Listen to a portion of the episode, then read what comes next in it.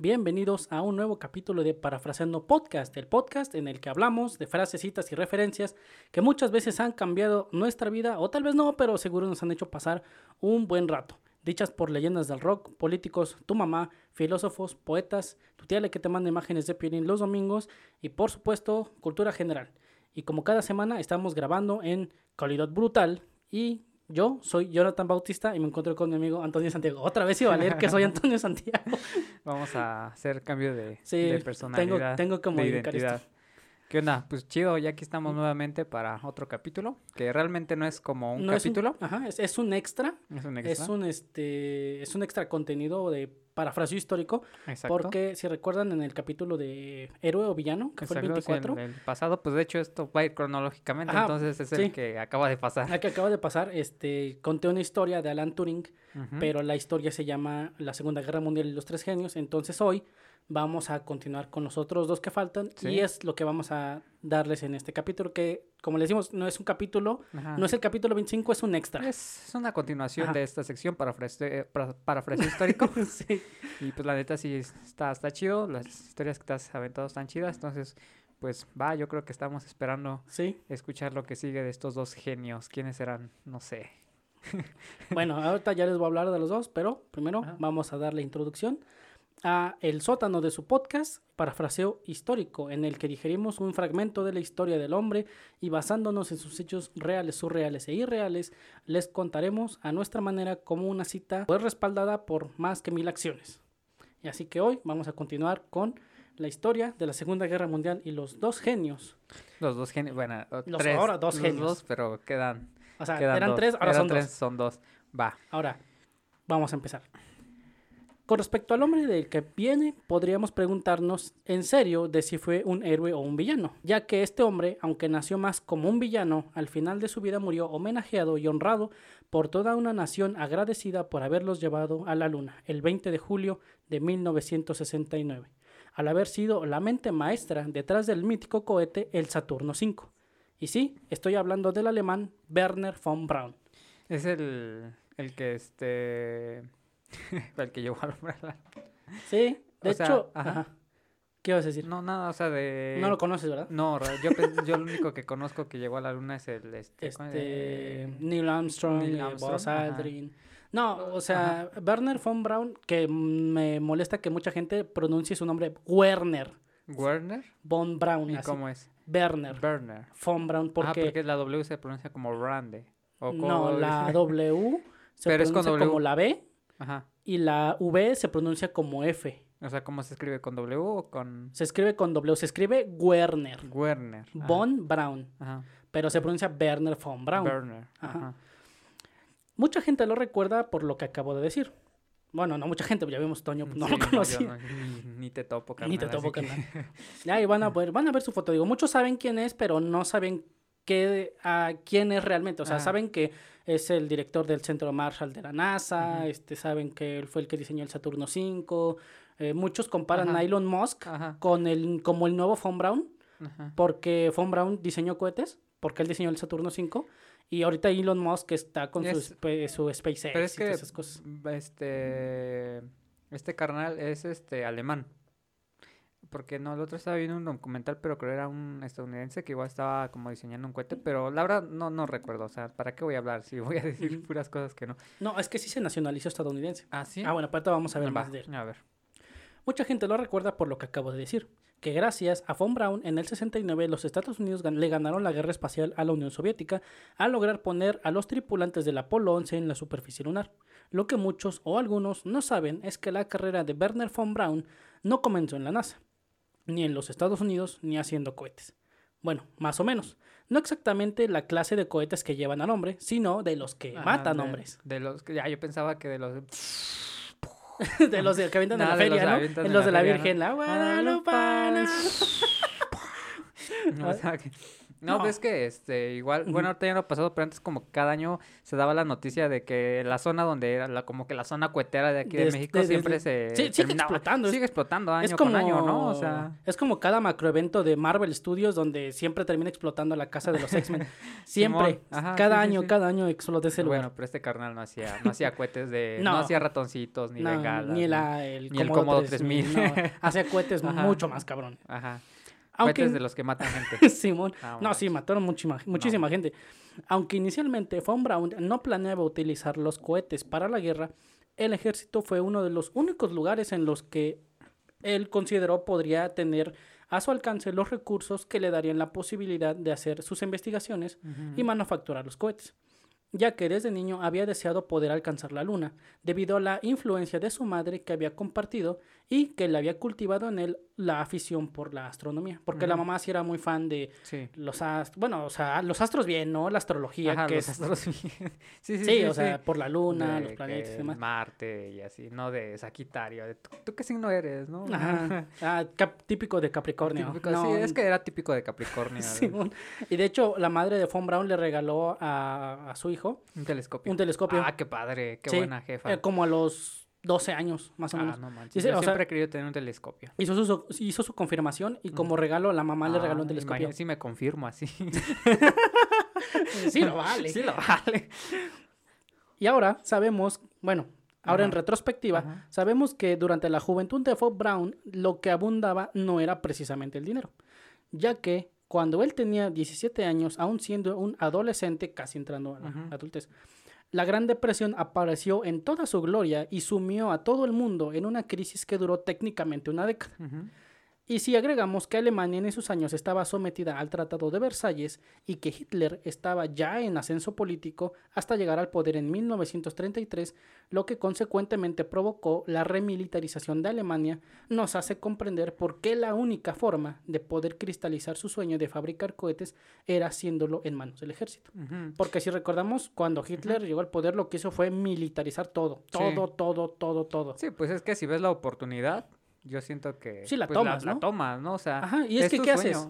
Pues, pues es que sí, o sea, ahorita a lo mejor porque como que estamos ya en una época en la que hay más recursos y más medios para lograr tus objetivos. Como ahorita lo que estábamos platicando antes de grabar, ¿no? O sea, que estamos ahorita- hablando de, del podcast y cómo es que pues sí queremos hacer que crezca, pero ya hay medios, ¿no? Antes, pues cualquier medio, o sea, hasta lo que habíamos hablado, ¿no? La, la- los músicos de antes, su única forma de llegar al estrellato, por decirlo así, Sí, pues eh, era firmar con disqueras que iban a terminar explotándolos y o cosas que te así, ¿no? transeabas, ¿no? Y ahorita, pues, este carnal, pues, también, ¿no? O sea, si su sueño era esa, o sea, antes me imagino que no existía la carrera de diseño de cohetes, ¿no? Entonces, la forma en la que podía eh, realizar su sueño, pues, era formando parte, y más por la financiación, porque, pues, no es nada barato. O Sí, sea, no, de, imagino aparte, que de no. entrada ni siquiera la manufactura, investiga, hacer la Investi- investigación, tener los recursos para poder manufacturar, calcular la masa de el combustible de los cohetes y demás cosas, o sea, no era algo que fuera barato, ¿no? Sobre todo hace Sí, 70 años. no, pues, por eso, o sea, digo, pues, sí, si era la opción, pues, este Ajá. carnal va ahora Sí. de... Y de hecho, por eso,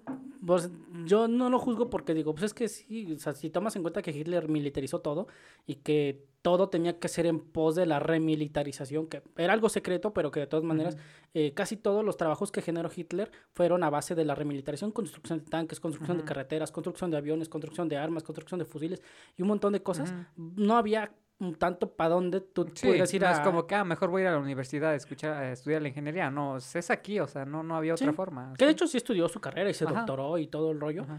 pero pues, los recursos son los que... Sí, más que nada eso, más que nada eso. Sí, maldita Ah, pobreza. sí.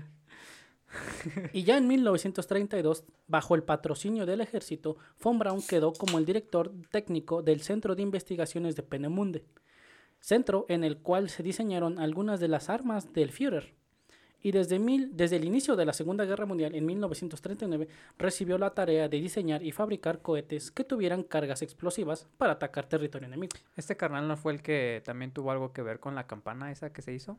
Mm, Mm, es- casi, pero no. Porque ves que igual hay una historia de... De la estaba escuchando, ándale, de del hecho, al- más al rato... en- Ah, va, sí, eso está chido, eso. Sí. A ver, va, va, va. De, bueno, ya en Ajá. 1939 realizó la- re- re- ugh, recibió la tarea de diseñar y fabricar cohetes que tuvieran cargas explosivas para atacar territorio enemigo, principalmente Inglaterra, porque pues, igual no es como que la era de los cohetes o los misiles estuviera tan avanzada. O sea, iban haciendo. De hecho, Von Braun fue el padre Sí, del... como ya los misiles proyectiles que... Sí, ya- de hecho, ahorita vamos a hablar de ese cohete. Ahorita vamos a ver por qué ese cohete estaba tan chido. Ajá, era como el Jericho 3000, ¿no? Del Iron Man. De hecho, eh, los nazis sí tenían una, un arma de Jericó. Eran los este, Messerschmitt, que eran este, bombarderos, que cuando llegaban a la posición enemiga, se dejaban caer en picada y generaban un ruido que generaba... Era un arma psicológica. "Jericho". No, era, era un arma psicológica porque Ajá. Ese Ya nada era- más escuchando el ruido ya era te paniqueabas. de, sí, Me ¿lo paniqué escuchabas? bien machi. Chale, me paniqué bien machín. Ajá, así Sí. ya escuchabas el ruido y ya. Ya entrabas en pánico. de Sí, sí, hecho, o sea, el- por gran parte de Como su lo que igual éxito- ahorita les pasa mucho a los de Ciudad de México que ya tantito escuchan la alerta sísmica y, y para ellos es de- correr, sí. correr, sí. era lo mismo para los británicos, ingleses, estadounidenses, es de que cuando ese arma, ese avión llegaba, Ajá. se dejaba, o sea, prácticamente como que el avión se dejaba caer, como si fuera un kamikaze, se dejaba caer en picada, iba generando este sonido tan característico a la que le llamaban este, las, las trompetas de Jericó, haciendo alusión a la marcha que hicieron los israelitas alrededor, de, las murallas de Jericó, para derribar sus murallas. Lo mismo eran estas trompetas simbólicas Ujú. en las que derribaban como que la Órale. seguridad este, emocional del enemigo. No, claro, te derrumbas. Sí. Y los, los asonzaban porque decía, ¿qué hacemos? ¿Qué hace-?" O sea, los, los hacían entrar en pánico. Ujú. Y Sí, por- y ya esos- estando en pánico, no piensas claramente. ya- ya- Y la probabilidad de cometer errores aumenta. Ah, claro. Entonces, los nazis sí estaban muy cabrones en lo que era armamento. Estaban 25 años adelantado con respecto a los gringos. no, Que pues los gringos igual no es como que sean cualquier potencia. Ajá, sí, va. Ujú. Bueno, entonces eh, él recibió esta tarea, a lo cual después de eh, muchos previos diseños, en 1942 lanzó exitosamente el primer cohete moderno y el que hizo a Von Braun ser temido y respetado por los aliados. O sea, el cohete A4 o mejor conocido como el V2. Ujú. Muchos conocen el V2, Sí, el no, V2. no sé si, si lo, lo ubicas. He escuchado de nombre el V2, pero, Ajá. Pero sí. Es un cohete, la clásica forma ajá, de cohete. la- como misil que es Ajá. como alargadito, con forma de lapicero y que tiene sus alitas atrás. ¿no? Ajá, ándale, sí, así. sí. Ya en 1944, el cohete entró de lleno en servicio para el Führer, como la Bergelsturmwaffe 2. O sea, que básicamente se traduce a armas de represalia o armas de venganza, porque ya en 1944 ya Alemania estaba en una racha de perder, perder, perder, perder. Pero, o sea, entonces este carnal hacía cohetes de, bueno, sí, ya dijiste, ¿no? Misiles, ¿no? Pues lo que Misiles. se conoce, porque yo al momento que hiciste cohetes, yo me imaginé cohetes que, bueno, que también van a la luna. sí, O sea, del- de, los dos tipos de cohetes. ajá. O sea, de los que explotan y de los que te llevan Primero a la empezó luna. con los que explotan. Ajá, y ya ya eso, porque, o sea, ahorita me puse a pensar, digo, es que sí, tienes que estar muy tremendo para poder, poder desarrollar un, un, una Un parada, artefacto sí, que pueda salir del, de la Tierra. ajá, porque no es, no es lo mismo Lanzar ah, algo nada más por lanzarlo y otra cosa es que lance y mar. ¿no? Porque es algo que físicamente puedes comprobar cómo funciona. O sea, Ajá. matemáticamente y físicamente me imagino que tienes que tener un conocimiento tremendo para Sí. poder hacer cálculos para que esa cosa que vas a mandar a, Calcular las afuera, órbitas. Mm, y digo, si ahorita hablando de eso, de la capacidad eh, eh, de ingeniería que se requiere para poder realizar este tipo de artefactos, siento que es tremenda. O sea, y eso que ya vivimos en una época muy adelantada, o sea, sí, realmente para esos años era una cosa... Sí, no, era de Era un otro mundo, ¿no? semidios, Sí, sí. claro, claro, wow. O sea, la neta, hasta ahorita se va pintando como un héroe, pero vamos a ver qué, qué sucede, qué más nos depara. hasta ahorita va ahí en eso, ¿no? De que pues ya construyó la... A él fue el que recibió el encargo, él y su superior, que fue Hans Kammler, que fue, él tiene más relación con lo de la campana. Hans Kammler fue como que el ingeniero maestro de Hitler, el que fue el que recibió las órdenes para diseñar casi todas las armas que están cabroncísimas, que son como por ejemplo el, cam- el cañón Dora, eh, que son armas que son como muy fantasiosas, pero él recibió como que todos esos encargos y él tenía su cargo científicos como a Von Braun. Sí, que de hecho yo estaba escuchando no hace mucho un podcast igual relacionado de, pues de hecho, o sea, con lo de la, relacionado a lo de la campana. Y que, pues, o sea, sí, ellos tenían armas que eran muy futuristas. ¿Sí? O sea, que aún así tú, ahorita en la actualidad, si te nombraran esas armas y te dijeran ¿Cómo funciona? Tú dirías, carnal, eso, eso, eso lo sacas en una ficción, película, ajá, ¿no? sí. Y que ellos en esa época ya lo consideraban como algo que, Se podía. que se podía realizar. Ajá. Ya de ahí parten muchas teorías de conspiración, de, pues ya, está chido. Luego vamos a hablar a lo mejor un poco más de lleno de... Sí, de hecho, pues de eso se tratan. Todas estas historias son más enfocadas a la ciencia ficción, por eso se llama parafraseo Sí. histórico, porque estamos parafraseando la historia, no estamos tal cual Sí, claro, claro. eh, diciendo cómo fueron los hechos, ¿no? Ne- Bueno, que sí, obviamente sí fueron, pero sí pasaron, pero no... tienen ajá. ciertas variantes, ¿no? Ahora, sigo. Con lo cual Hitler planeaba ganar la guerra o darle la vuelta a su curso, ya que en los últimos años los alemanes estaban en una racha de derrotas que los iban mermando, y estas llamadas armas de venganza serían ocupadas como la última esperanza de los nazis para acabar con sus enemigos, y él, en el caso del V2, se usó para bombardear Bélgica y el suroeste de Inglaterra, que es pues donde está Londres. De hecho. Londres, como contrario a lo que yo pensaba cuando era niño, yo pensaba que las capitales de cada estado estaban en el centro del estado. Ajá, como que te, te pintan esa idea, ¿no? Porque como que de que es el capital es el centro de- centro, ¿no? Ajá. Y no realmente... Están muy desplazadas del centro. Y- Londres, la ciudad de Londres, que es como, pues, sí, el, el corazón la de capital. Gran Bretaña, está muy al suroeste, está muy abajo. Ajá. Nada Ajá. que ver. No, no está al centro. O sea, bueno, y hasta eso aquí, México, México en México, los, no está tan, o sea, No está tan al centro, está más al sur. poco, está más hacia abajo. Y hasta ahora pudiéramos pensar que Werner von Braun no era culpable de nada, más allá de que le dijo, más allá de lo que dijo el hombre que lo capturaría más tarde. En este caso, el mayor del ejército de los Estados Unidos, Robert B. Staver, que dijo en sus palabras exactas. No pensamos que hubiese un problema moral en el caso de la gran mayoría de estas personas, hablando de los científicos que trabajaron para Werner von Braun. De, de casi todas ellas, de hecho, porque estaban trabajando con armas de guerra, al igual que nosotros habíamos estado trabajando con armas de guerra. Hacíamos lo mismo, pero en direcciones opuestas. Entonces aquí, o sea, Staver sí dijo, fue muy como equilibrado en el de que, o sea, sí hicieron cosas horribles, pero no es algo que nosotros no hubiéramos hecho. ¿Por qué? Porque incluso este, pues todos sabemos que los Estados Unidos también hicieron y siguen haciendo cosas Sí, sí, horribles sí. en el nombre de la guerra. Y es verdad que en el marco de la guerra, el propósito del uno y del otro es ver quién mataba primero a quién. Pero un pequeño detalle que hace un poco diferente a von Braun es que mientras estaba fabricando los cohetes de Hitler, no solo sus superiores y él ocuparon mano de obra esclava proveniente de campos de Como concentración, todo. como todos los Así nazis. es. Y sí. Como ahora Nike y todo, ya dice Shane, ¿no? ¿Ves que, de Sí. que había pasado de que... De que sus Facebook, etiquetas decían help, help, ¿no? que De ayúdenme, sáquenme de aquí, auxilio. Sino que literalmente eran obligados a trabajar hasta la muerte, como todos los trabajadores obligados de los campos de concentración. Y hoy se estima que la cantidad de muertos que dejó la sola construcción de los V2 es aproximadamente de 20.000 personas. No inventes. Es el 70% de la capacidad del estadio, del estadio del Pachuca. ¿20 mil? El, al- el de Pachuca le caben 30.000 Ujú, estos cohetes mataron 30.000 nada más para fabricarlos.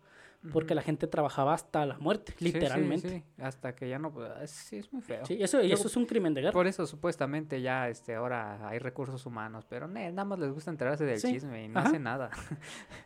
Además de que para el año de 1944, que fue cuando utilizaron de forma masiva el V2, von Braun no era solo un ingeniero del ejército, también era parte de las SS y portaba el rango de Sturmbannführer, que en esencia equivale a el cargo de mayor. Eh, las SS fueron el brazo paramilitar de los nazis, no de los alemanes, porque los alemanes en sí eran un pueblo, eran un país, pero los nacionalsocialistas Ujú. eran los que comunaban con las ideas eh, de la raza aria, de la pureza de los alemanes. Así que, como dices, o sea, una... Un Ah. nazi era un fanático de Hitler. Ajá, es como nosotros, ¿no? Que digas, o sea, una cosa es que digas, tú eres mexicano, Ajá. mexicano pues abarca cualquier persona que sea de aquí, allá digas, no sé, eres este... Este, un eh, partida- guadalupano, eh, ¿no? Partidario del Morena, ¿no? Ya es- un morenista, ah, un ya- priista. eres, eres mexicano, pero ya todavía dentro de esa Ya clasificación tienes, todavía como inclinaciones. Hacia un hacia cierta ideología, ¿no? Ajá. Entonces, acá como dices los de la SS Las Era SS la- eran el brazo paramilitar de Hitler y las SS, eh, sobre todo la, la división de la Stautenkopfverbande, ujú. eran las que se encargaban de administrar y de gestionar los, este, los campos de concentración y de exterminio. En este caso, digo, figuras importantes de las SS fueron Heinrich Himmler, que fue el Reichsführer, que era con el que estaba bajito de Hitler. Eh, estaban Mengele, estaban este, Adolf Eichmann, que fue el que organizó todo el holocausto, por decirlo así. Adolf Eichmann, que después Pues secuestraron organízate un holocausto ahorita en corto. No manches, ese cuate estaba muy cabrón. De hecho, digo, lo voy a, a lo mejor Ah. lo hablo, eh, hago una historia en su momento de él, pero Eichmann era tan eficiente en su trabajo organizando la deportación de judíos de Europa hacia los campos de exterminio que llegó un momento en el que el general del campo de exterminio, que creo que era este. Eh, se apellidaba Hoss, el comandante. Rudolf Hoss se llamaba este, dijo que no se daba abasto, o sea, que le parara de enviar tantos porque no tenía tanto tiempo para matarlos. No podía matar No tanta gente. Ajá, Ajá. pero- y esa era la eficacia de Adolf, Adolf Eichmann. Ajá. Era tan bueno en su trabajo que no se daban abasto los campos de exterminio para matar a tantas personas. No podían, Sí, aunque mataban miles de personas por día. sí, sí, no inventes. Sí, estuvo muy, Entonces, muy criminal. Más para poner en contexto qué eran las SS. Las SS fueron una organización criminal dentro de lo que fue la, la época del Tercer Reich de. Alemania, que fue desde 1939 a 1945. Y pues él tenía este cargo, que era el de Sturmbannführer, o que básicamente equivalía a lo que era un mayor. O sea, no era un oficial, digamos, era un oficial de medio rango, pero se dice que de hecho von Braun no estaba del todo convencido de unirse a las SS en el momento en el que lo hizo en 1940. Aunque eso es algo de lo que pues no podemos estar seguros porque ya está muerto. sí, sí, sí. Porque de hecho dicen, un como secretario que él tuvo, mencionaba que en ocasiones como que von Braun decía es que él no tuvo como que otra opción por lo mismo, de que si quería seguir progresando en sus en su manufactura de cohetes, tenía que afiliarse a las SS y obviamente pues ir escalando Sí, por sí, los sí, sí. rangos para poder tener más a- eh, acceso Ah, más acceso a, a recursos, a Sí, tecnología, claro, claro. a influencias y demás cosas. Pero, para la mala o buena fortuna de von Braun, los nazis estaban perdiendo la guerra. Los aliados estaban cada vez más cerca de territorio alemán, el Tercer Reich estaba moribundo y todos los soldados oficiales y el alto mando alemán que perteneciera a las SS eran el blanco principal de todas las potencias, ya que estaban pisándole las talones a la sombra de Hitler. Por lo que el SS Obergruppenführer, Hans Kammler, que ese sí era su superior, ajá. este, de von Braun, le ordenó que todo el mundo abandonara Penemunde, ya que el ejército soviético estaba bastante cerca de atraparlos.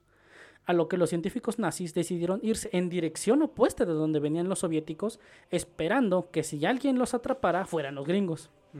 Porque como los soviéticos, como Alemania había organizado una guerra total en contra de los soviéticos, este, no fue una guerra nada más así como de, ah, tenemos que ganarles, no, o sea, realmente los alemanes cuando organizaron su guerra total, era una guerra de exterminio, o sea, no planeaban como que nada más conquistar eh, territorio soviético, sino que planeaban exterminar a los soviéticos. Entonces, por eso los, los soviéticos tenían un particular odio hacia los alemanes. Entonces, por eso, ya cuando iban perdiendo la guerra, los alemanes lo último que querían era caer en manos soviéticas, porque los soviéticos tenían su equivalente de los campos de concentración alemanes, a los que llamaban gulags, que eran campos mil veces peor que los, este, que los alemanes. ¿Cómo pudiera hacer eso? Los alemanes todavía tenían como las, las barracas, que eran como lugares donde se metían a los prisioneros, Ajá. que eran lugares que tenían como literas donde hasta siete personas dormían Ah, sí, en la misma los cama. tienen ahí todos amontonados, ¿no? Los gulags no, los gulags eran al aire libre. Y toma en cuenta que en Siberia el frío está Sí, cabrón. pues allá... era una sentencia de muerte, sí. sí. Era una sentencia de muerte segurísima Ajá. ir a un gulag. Entonces, es por eso ahorita los que se van a este de contrato a... a Estados Unidos. No, a- aquí a, a cortar tomate o cosas Ah, así. sí. Dicen que esto es muy horrible, o sea... ¿Qué digo? No se compara con Ah, un claro, no, no, porque, porque, no pues allá pues, vas literalmente a morirte, ¿no? Sí. Pero, pero sí una vez una, una persona me estaba contando que pues él sí a- a- asistió a algunas de esas este, contrataciones que te ofrecen y pues te lo pintan muy bien. Más bueno, o sea, lo he escuchado porque en la, en la región de la Huasteca es muy común que se anuncien este tipo de trabajos hasta por el radio. De que, hey, te invitamos a, a cortar tomate y te damos, este, y les ofrecen así se escucha muy bien. Trabajo por tres meses, te dan transporte, contrato, te dan este un kilo de tortillas diario. de Así tortillas. dicen, en serio. No dice, te comes un dice, kilo de tortillas, diario y que 1200 pesos al abordar el camión y que no sé qué. Y dices, ah, pues a lo mejor comes para la gente de allá, pues es una oportunidad de. Que suena de- de demasiado trabajo. bello para ser cierto. ¿estás de? Tanta belleza no es real. Y entonces, y justamente me estaba platicando una persona que ha ido a trabajar ese tipo de, de este de contrato, ese que, o sea, el trato ahí. Sí, de por sí en las empresas normalmente se da un trato hasta inhumano, ¿verdad? por decirlo sí. así. En esos lugares más, o sea, las condiciones en las que te quedas, o sea, como digo, a lo mejor no al grado de lo que estás platicando, ¿verdad? Porque pues en aquel entonces era con toda la intención de perjudicar a las personas, pero ahorita es como que igual se dice que pues, o sea, las condiciones en las cuales llegan a dormir no son las más adecuadas, o sea, que según les dan comida, pero pues, eh, o sea, Te dan es esta... una comida muy mediocre, ¿no? Yo O sé que no es obligación darnos, pero mira lo que nos están dando. Ajá, entonces pues sí, sí, bueno, ya, no, no, no, no tiene, o sea, no sé no, por tiene, qué. no hay punto de comparación. No, pero pues siento que es algo, o sea, que... Nada, no, no, no no, quería platicar nada. ¿De qué me sirve esto? No sé, ¿A dónde quería llegar con todo esto? sé, Honestamente, no sé, pero quería sacarlo de mi sistema. Ya, listo. Ajá, entonces, por eso los nazis, o que en general cualquier alemán que pudiera escaparse, se escapó hacia el otro lado del mundo que no fuera el de los soviéticos. De hecho, muchos escaparon a Roma, fueron este, refugiados por el, pa- eh, por el Vaticano, por este, el Papa creo era Pío II. Pío dos. Sí, se llamaba, no sé por qué se llamaba Pío II. Pío. Papa Pío. Papá Pío. Y este, muchos huyeron a la Argentina, a Sudamérica, este, a Estados Unidos incluso. que ya voy a hablar después de eso. Y ya, sab- ya a sabiendas de estas alturas de la guerra, que pues ya estaba más que perdida, siendo aliados, o sea, compas, los norteamericanos, los soviéticos y los británicos, todos estaban en una competencia de quién atrapaba primero a las mentes más brillantes del Tercer Reich. Fuga de cerebro. dice. ¿Sí? Tal cual. Ajá. Eh, para beneficio de su propio país, obviamente. Porque, como dije antes, Werner von Braun y sus colegas no solo eran temidos, sino también respetados.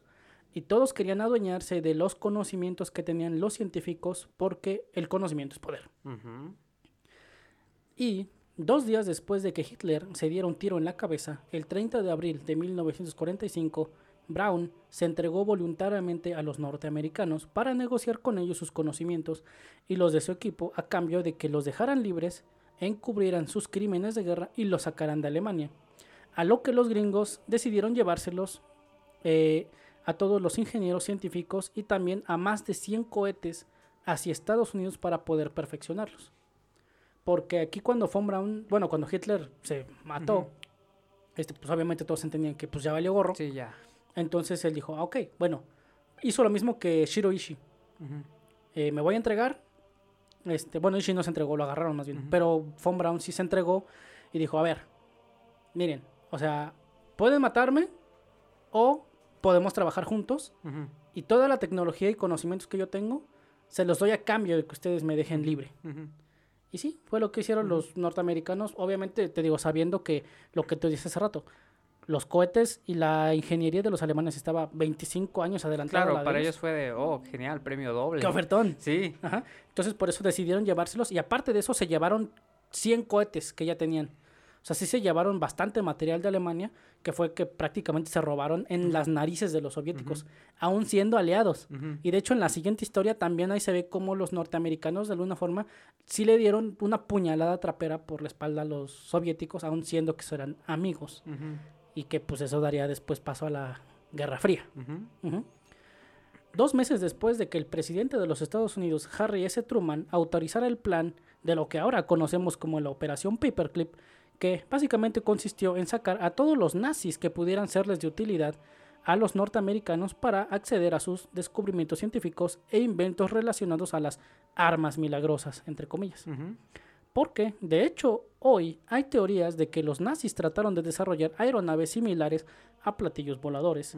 Un lente gigante que los alemanes querían poner en órbita para destruir ciudades enteras con la luz del sol.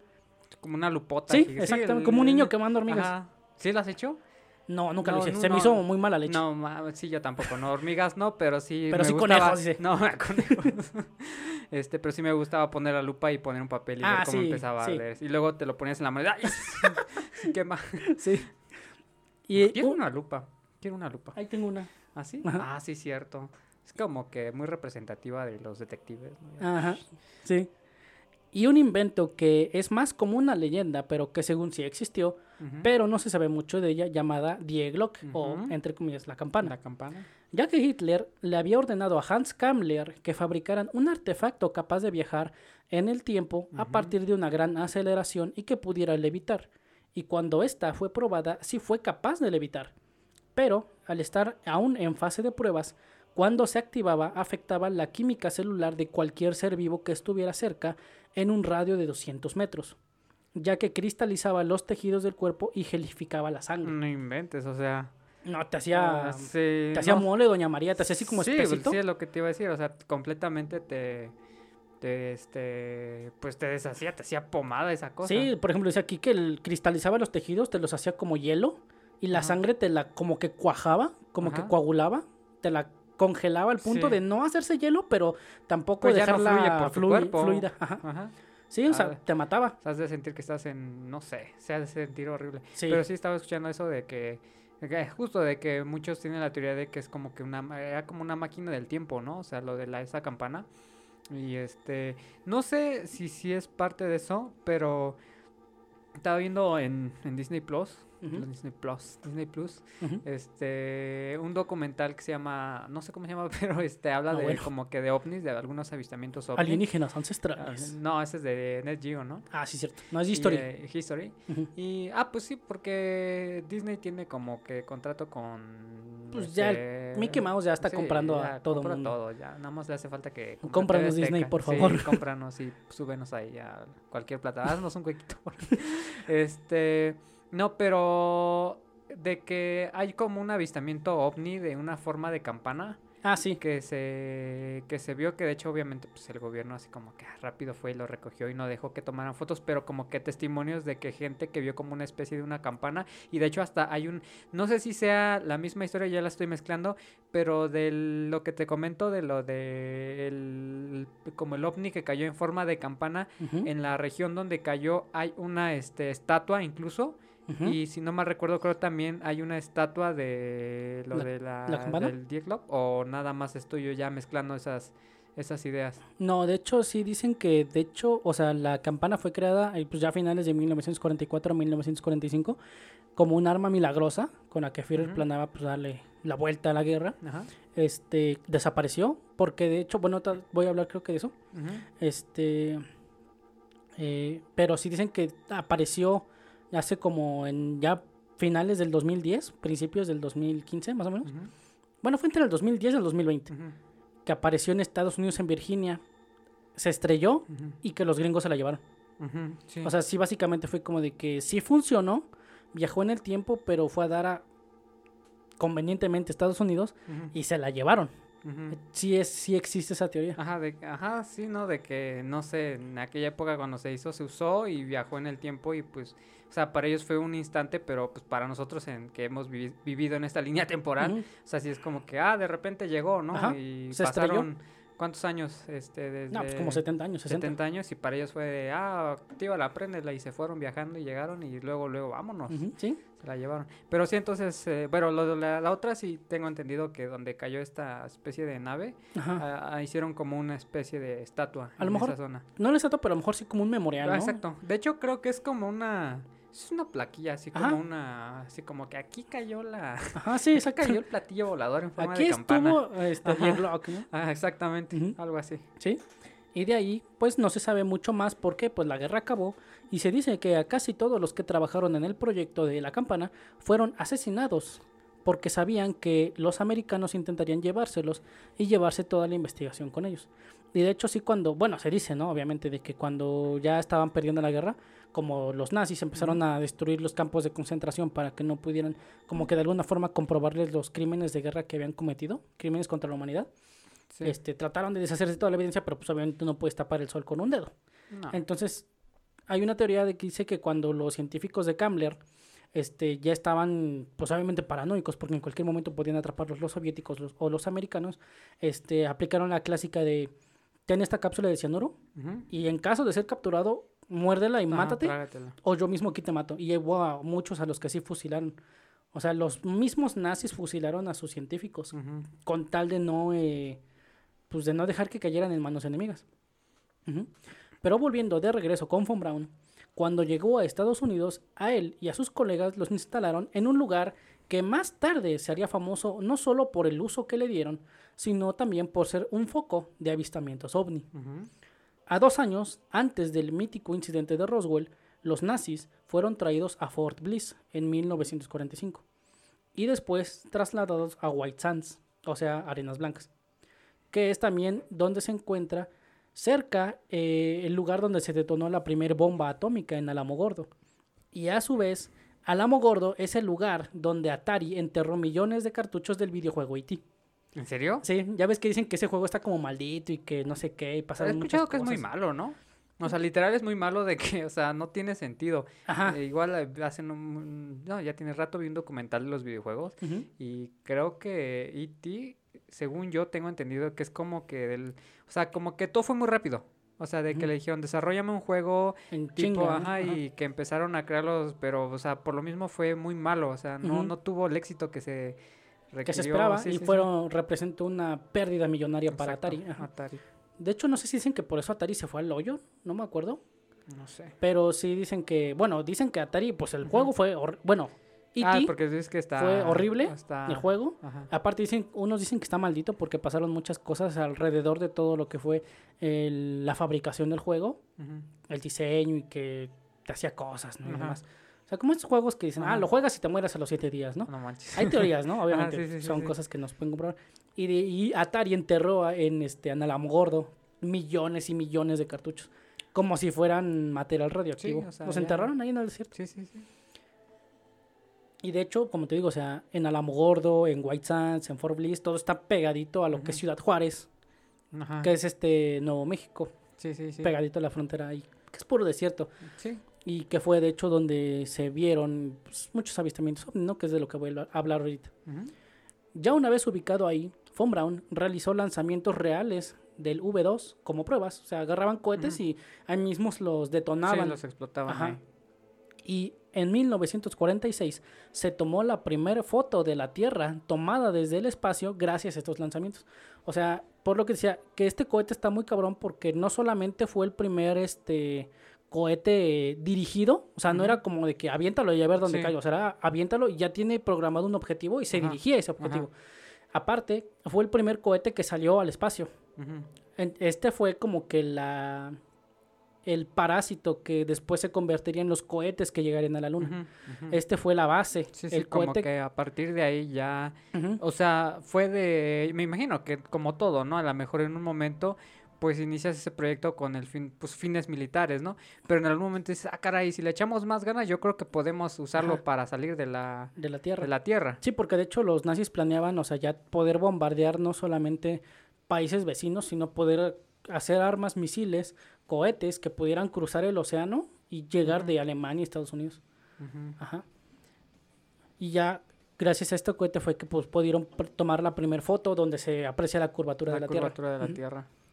Y durante esos años, en los que estuvo en Fort Bliss y White Sands, muy probablemente él mismo ha de haber presenciado o sabido de los famosos avistamientos ovni, como se dieron primero, y el más famoso, el incidente de Roswell, de 1947, del que casi todo el mundo sabe por lo mediático que fue el caso.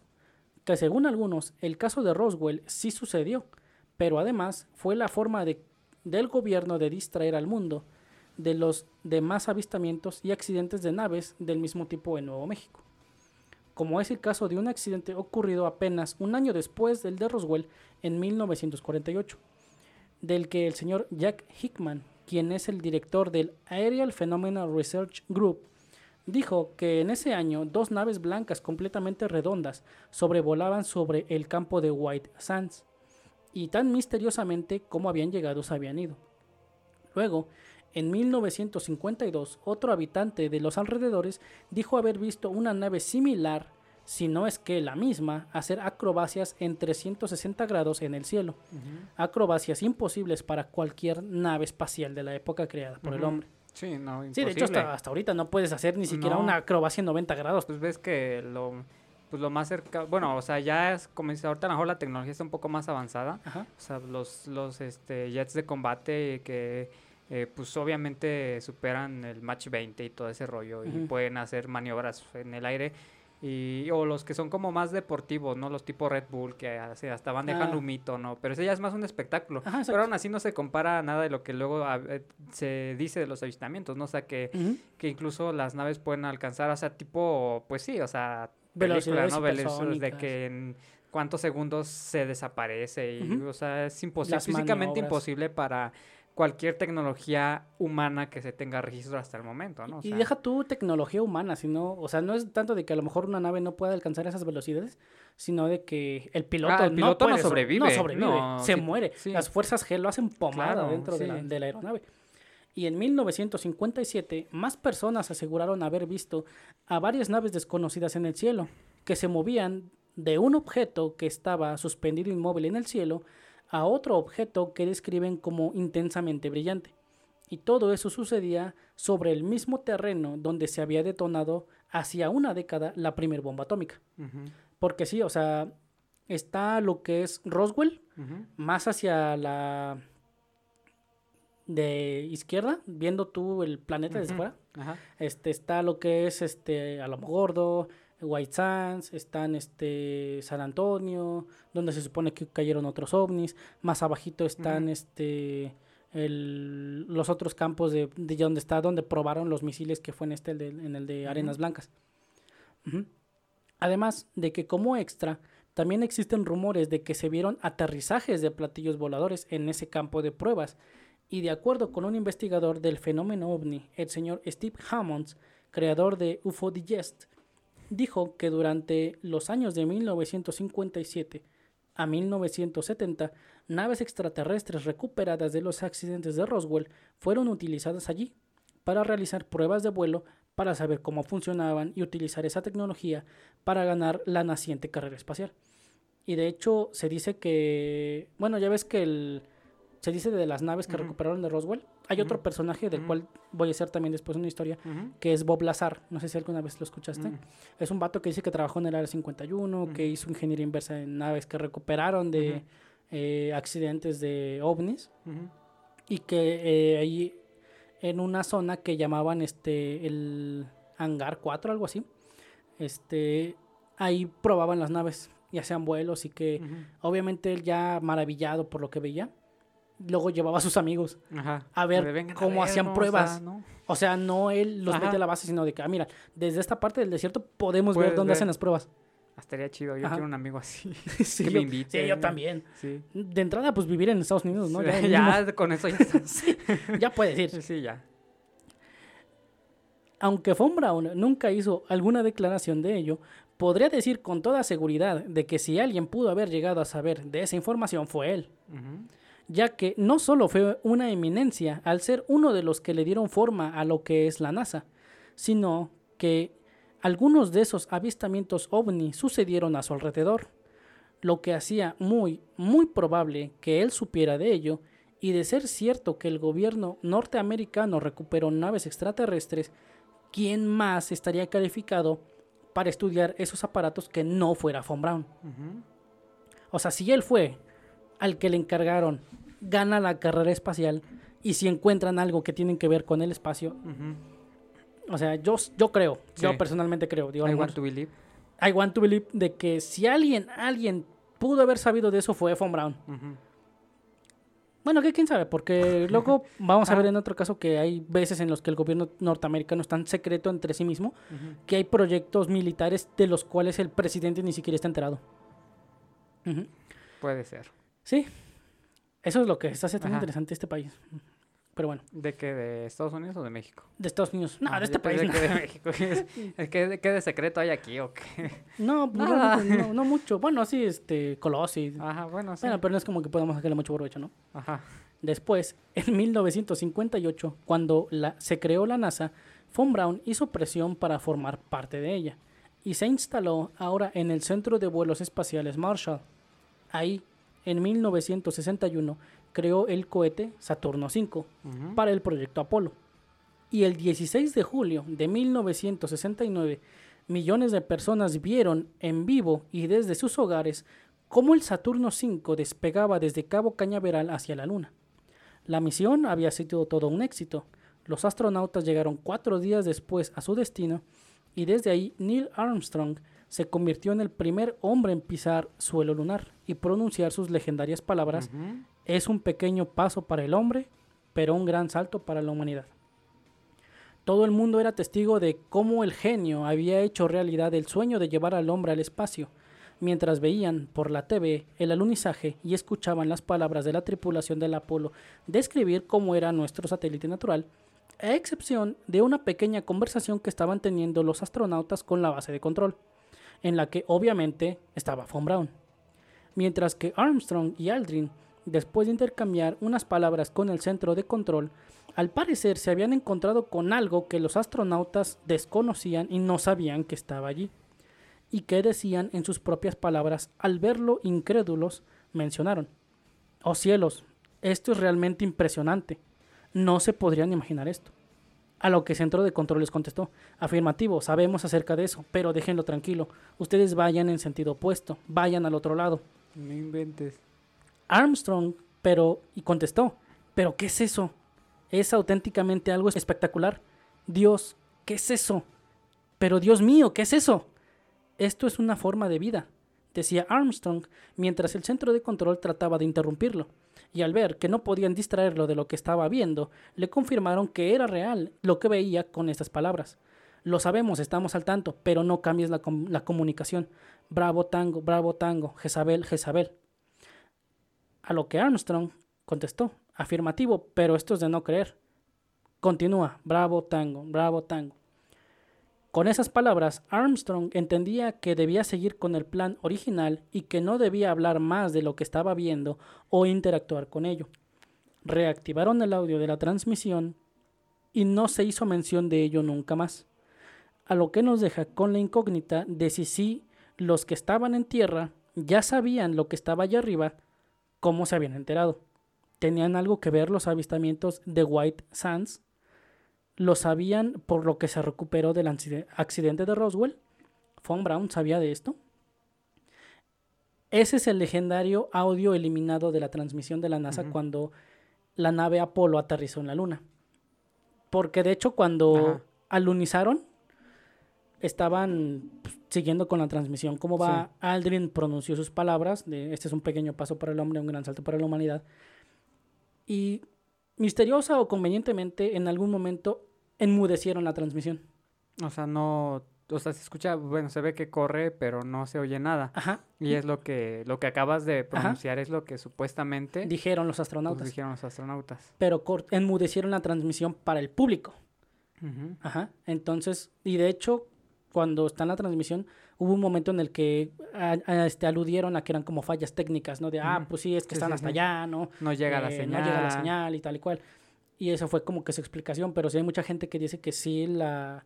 O sea, los Mythbusters, ya ves que como que comprueban que ciertas cosas sí pasaron o no pasaron, este, no han podido desmentir que el audio sea falso. Porque el audio encaja perfectamente con el espacio de tiempo que la transmisión estuvo enmudecida. Y pues eso son cosas que te digo. O sea, o sea, ya son, pues ya es especulación de cierta forma, ¿no? Pero ¿Son teorías? Son teorías en las que ellos pues vieron algo en la luna y, y los que estaban, o sea, los que estaban aquí en tierra pues estaban conscientes de, ¿Sí? de eso. Pues el, el este, centro de control dijo, sí, sabemos de eso, pero déjenlo en paz. no, no lo toquen, porque sabían que era algo que no deberían de estar, este, no deberían interactuar con ello. Y, aunque nunca vamos a saber las respuestas a esas preguntas, de algo de lo que sí podemos estar seguros es que Werner von Braun tuvo una vida mucho más interesante de lo que sabemos, y tal vez él sí sepa las respuestas a esas preguntas, y que de hecho se llevó a la tumba. Von Braun murió a los 65 años el 16 de julio de 1977, a pocos meses de haber dimitido de sus labores profesionales en Alejandría, Virginia, Estados Unidos, a causa de un cáncer de colon. Wow. No, eso, eso lo que acabas de decir al final de lo de la grabación, no, yo no sabía. Sí. No, no sabía eso de que, de que pues supuestamente se tuvo esa conversación donde pues estos, este, los astronautas vieron algo y supuestamente los que estaban aquí en centro de control, pues sí estaban conscientes de eso. O sea, no... Sí, de hecho lo pueden buscar como el, este, los audios eliminados del, del alunizaje. Y si es esa grabación en la que Armstrong le dice que, ¿qué es eso? What the fuck? O sea, Pero, sí. o sea, se supone que, por ejemplo, Armstrong sí regresó a la Tierra, o sea, ya... Ah, sí, pero obviamente les dijeron, cállense o los matamos. Sí, O ¿no? sea, Es que, eh, pues es por lo que siempre pasa, ¿no? Por ejemplo, en el caso de eh, las historias de hombres de negro, en el que si quieres, si valoras tu vida y la de tu familia, tipo narco amenaza, cállate o te mato a ti y a tus descendientes. Sí, sí, sí. Entonces, obviamente, digo, y hay muchos astronautas que ahorita ya viejos, ya casi con un pie en la de tumba. hecho es lo que ya hay dicen- eso de que ya, pues ya que me queda, ¿no? Ajá. Voy a hablar de lo que sea. Me quedan dos meses, o sea, puedo hablar de esto. Ajá. Ajá. Y de hecho, cuando Bob Lazar habló de que él tenía, tuvo contacto con tecnología extraterrestre, salió a la vida pública porque dijo, si me matan y si algo me pasa, sepan que me mataron por haber dicho lo que estoy diciendo. Y por eso sigue vivo. porque de Sí, hecho- fue como una forma de, Ajá. ¿sí? pues de, de retar y ajá, protegerse. De, protegerse, claro. O sea, si algo me pasa, sepan que, que me es por mataron. eso. Y obviamente, pues sí, efectivamente es por eso y pues saben que la comunidad que está... Sí, de hecho, obviamente los astronautas, por ejemplo, Aldrin y este Armstrong, pues habían hecho historia. No iban a tirar su carrera a la basura por hacer unas declaraciones controversiales a las que mucha gente no les iba a dar crédito. Hasta cierto punto si te dices, bueno, ok, o sea, lo digo, pero ¿qué voy a ganar diciéndolo? La gente no va a hacer nada, mi carrera se va a ir a la basura, este, y probablemente me maten, a mí y a mi familia. Entonces, pues mejor me lo quedo para mí, o sea, yo sé que hay vida fuera de este mundo, pero, pero me lo quedo. Eh, ah, hay un cuento relacionado, es que no sé ese cuento de quién es, pero es así un cuento típico, tipo de Asimov y Lovecraft. Eh, no sé si sea de alguno de ellos dos, creo que es de otro autor, pero la premisa es algo similar en la que se supone que unos astronautas llegan a la luna y se dan cuenta eh, de que como que ya ha habido civilización antes en la luna, pero ha desaparecido por algo. Ajá. Como que encuentran ahí evidencias Vestigios, de ¿no? que, ajá, de que ya había una civilización en la luna, pero por alguna circunstancia, pues como que ellos, este, y más o menos es el remate de algunas de las de Asimov, que realmente ves que Asimov lo que tiene en sus cuentos es que como que siempre los finales, como que el final del cuento es como que el inicio de la vida del universo.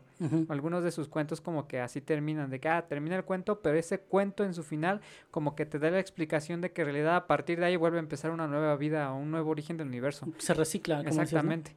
Y como que en ese cuento algo así es la, la historia, dejen investigar bien sinopsis, ¿no? la sinopsis un poco, pero digo, wow, o sea, realmente pues eh, de alguna manera siempre todos los cuentos tienen algo de verdad, ¿no? Ajá, Y digo, en este caso, aunque es especulación y son teorías, digo, pues no deja de haber un poco de, de verdad en eso, ¿no? A lo mejor no es exactamente porque nosotros, por ejemplo, ahorita dices, pues uno inmediatamente se imagina ya como, como vida alienígena, como siempre la hemos conocido, ¿no? Pero posiblemente sea alguna otra forma de vida que, pues tal vez ni siquiera sea una amenaza, Ujú.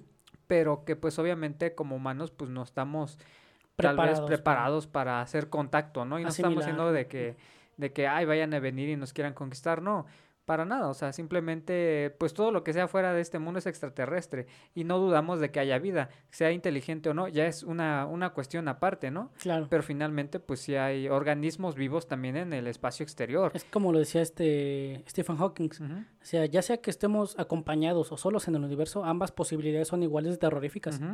Sí, claro, o sea, no.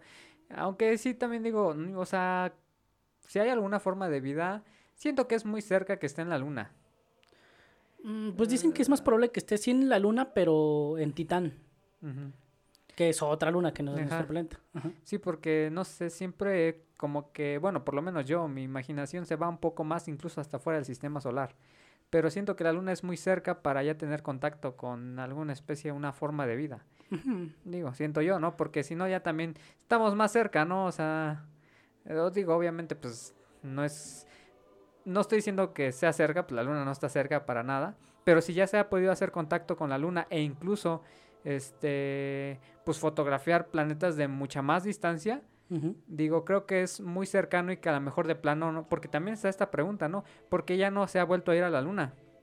Sí. Es una pregunta que que la he escuchado y la verdad no me he puesto a investigar y eso, pero pues sí es cierto, ¿no? De bueno, entonces, ¿por qué si con tecnología anterior se ha logrado, por qué con la nueva tecnología no se ha hecho? O sea, no realmente se ha ido, específicamente se ha regresado a la luna. Se dice, bueno, la explicación oficial es de que por, como no encontraron nada relevante, por realmente el coste económico para No, no. financiar las misiones no valía la pena para regresar a un lugar donde ya vimos que no hay nada, ¿no? Entonces por eso como que di- decidieron enfocarse ahora en Marte. tú, ¿no? Según, ¿no? Esa es la, esa es Ajá, la versión oficial. versión, ¿no? de, Ajá. ajá. Sí, pero pues como todo buen conspiranoico, pues no, No, tengo, tengo, pruebas. pruebas, pero tampoco dudas. Exactamente. Simón. Pero bueno, A ver, dale en el cuadro. ah, está. ahí. Ajá. Pues sí está, está denso, ¿no? Lo que, lo que le pasó a esto. O sea, se, se come, se da de una forma u otra. Ajá. Pues si hay vida en el- allá y no se ha regresado, pues.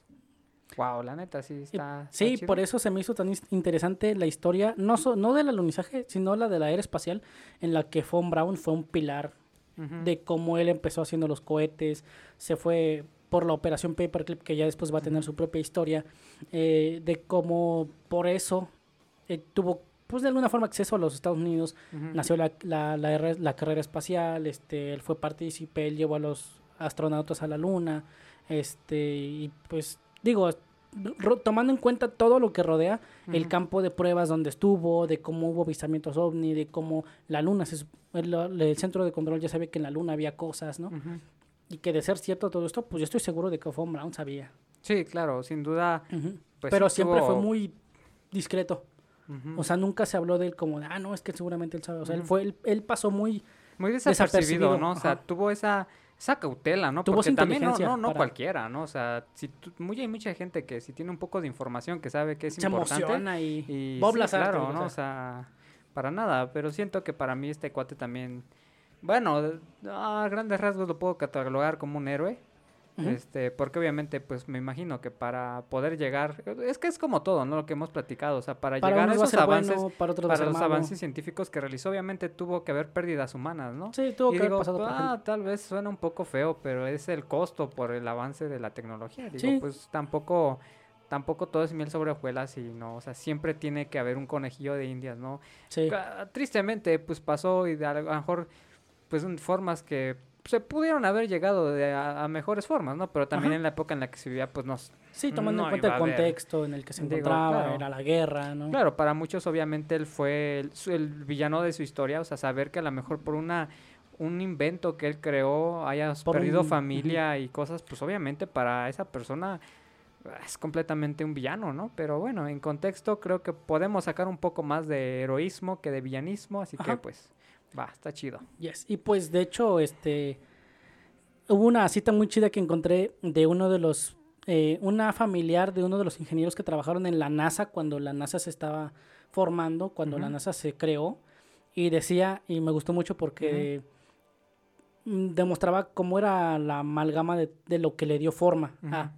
y decía que la NASA había sido construida con judíos, con nazis y con gente común cientos de nazis, de científicos alemanes, de ingenieros de las SS trabajando ahora en Estados Unidos y muchos refugiados que huyeron de Alemania cuando Hitler ascendió al poder por ser judío alemanes. Entonces dice que era muy eh, curioso ver cómo eh, habían dejado de lado sus diferencias, entre comillas, y que de alguna forma habían aceptado el nazis y judíos trabajar juntos en pos de lo que era ahora sí la ciencia, ¿no? Sí. Ajá. Pero bueno, pues esa fue la historia de Werner von Braun. Y la neta, a mí, este, sí me, me sorprendió mucho el investigar ya el cómo estar, este, pues a la hora de escribir Sí, todo ya esto. como, pues sí, como la- se documentó toda Ajá. su vida, ¿no? Y pues sí, claro. Sí. Sí, sí, la neta sí está interesante todo que lo, digo, que, lo que fueron- vivió este cuate. Es, es- como decimos, este guion, pues es este, una recopilación de información de este periódico, de este documental, de esta entrevista y un montón de cosas. Pero así, así van a seguir siendo. Va. Y bueno, ahora vamos a pasar al tercer y último personaje del que vamos a hablar en esta historia. Y empieza diciendo, inventar algo único y que cambie el curso de la historia de la humanidad debe ser uno de los sentimientos más satisfactorios que pueden existir. Todos quienes sentimos curiosidad genuina por el cómo funcionan las cosas y con mucha imaginación, sin duda hemos soñado y fantaseado con hacer precisamente eso ver nacer de nuestro ingenio y materializar un artefacto que cambie la vida de millones de personas. Y esta historia es la prueba de cómo Oscar Wilde tenía razón al ver a los sueños como un arma de doble filo. Al decir, nos prometieron que los sueños podrían volverse a realidad, pero se les olvidó mencionar que las pesadillas también son sueños. Julius Robert Oppenheimer fue un físico teórico estadounidense de origen alemán, porque es que los alemanes sí estaban muy pasados de lanza en... Sí, o sea, están... ¿Qué es lo que digo? De hecho, casi todas las grandes mentes del siglo XX fueron alemanes. Bueno, la gran mayoría, no digo que todos, pero sí. Sí, sí. Sí, yo, o sea, la neta a mí son de las cosas que me sorprenden, porque digo, o sea, uno ahorita como simple mortal pues ya está acostumbrado a ver toda la tecnología que usamos, ¿no?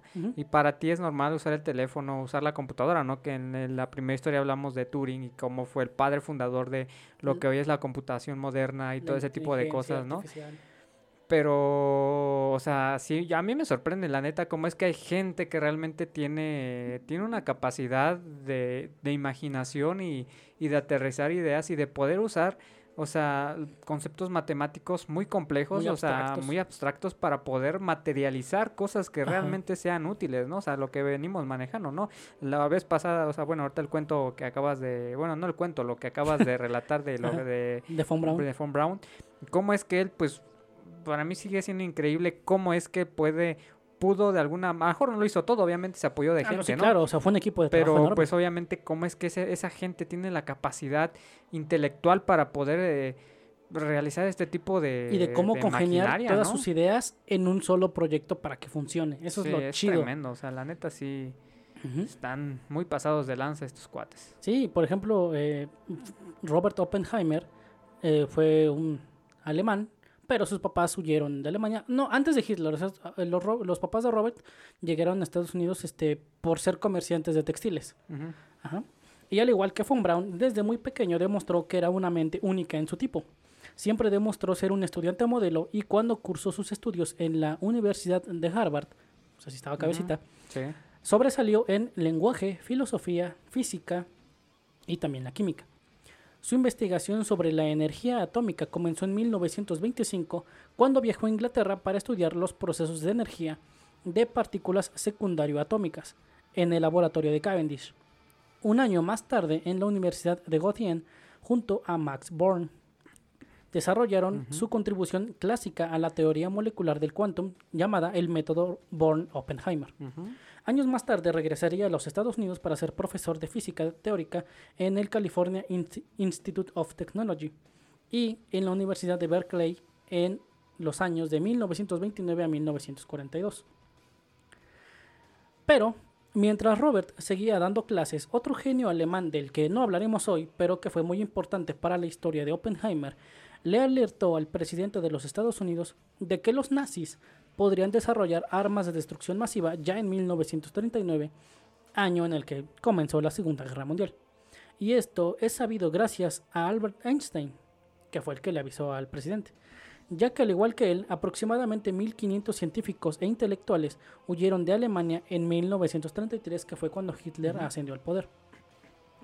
Einstein se había enterado de que los alemanes habían logrado la fisión del uranio gracias a un amigo suyo, el físico húngaro Leo Szilard, y esto era el primer paso para fabricar armas atómicas, ya que los nazis estaban capturando las minas de uranio que estaban en Checoslovaquia, porque de hecho alguna de sus este, armas milagrosas eran el poder construir la primera bomba atómica.